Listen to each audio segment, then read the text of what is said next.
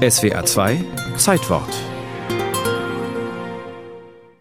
Hannelore Kohl arbeitete als Auslandssekretärin für die BASF in Ludwigshafen. In ihrer Ehe mit dem späteren Bundeskanzler brachte sie eine Reiseschreibmaschine mit ein. Für den Studenten Helmut tippte sie die Seminararbeiten und auch die Doktorarbeit von 1958. Als Kohl Kanzler wurde, 1982, kam die Schreibmaschine noch öfter zum Einsatz. Hannelore tippte zahlreiche Reden, die Neujahrsansprachen ihres Mannes kamen hinzu. Ein Manuskript, geschrieben im Wendejahr 1989 an einem Wochenende im November, ging freilich in die Weltgeschichte ein.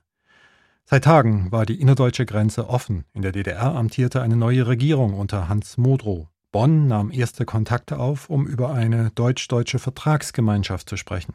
Das Ausland, Ost und West, fragte sich, was geschieht da eigentlich nach dem Fall der Berliner Mauer? Die Lage war unberechenbar diffus Kohl im Rückblick? Und dann hatten wir überlegt, dass ich eine Regierungserklärung sehr überfällig abgeben musste. Und dann haben wir über diese Regierungserklärung rauf und runter miteinander diskutiert. Und so kam dieses Wochenende vor der Rede. Ich bin dann nach Ludwigshafen gegangen, eigentlich ganz unglücklich, weil ich nicht wusste, wie ich das Thema anpasse. In Ludwigshafen, bei Kohls Zuhause, wurde beratschlagt und abgewogen. Kohl hielt telefonisch Dauerkontakt zu einem Staatsrechtsprofessor. Nichts durfte nach außen dringen, denn es ging um die Frage, wie weit kann man überhaupt gehen, noch dazu im Alleingang. Ja, und dann am Abend habe ich dann meinen Text zusammengebaut und meine Frau hat ihn dann auf ihre Reiseschreibmaschine, die sie auch deswegen hütet wie ein Schatz, runtergetippt. Und so bin ich dann am nächsten Tag nach Bonn. Das streng gehütete Papier schlug dann ein wie eine Bombe am 28. November 1989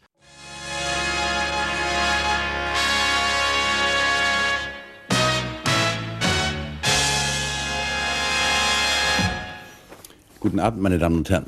Zum ersten Mal hat heute Bundeskanzler Kohl konkrete Schritte auf dem Weg zur deutschen Einheit genannt. Vor dem Bundestag in Bonn stellte er ein Zehn-Punkte-Programm mit dem Ziel einer bundesstaatlichen Ordnung in Deutschland vor. Seine Initiative fand breite parlamentarische Zustimmung. Kohl hatte damit das Heft in die Hand genommen. Er wollte mit seinem Plan eine Entwicklung steuern. Mit Soforthilfen, mit verstärkter Zusammenarbeit, mit gemeinsamen Regierungsausschüssen. Das Ganze international eingebettet. Vor allem aber mit einem ganz klaren Ziel vor Augen. Wie ein wiedervereinigtes Deutschland schließlich aussehen wird, das weiß heute niemand.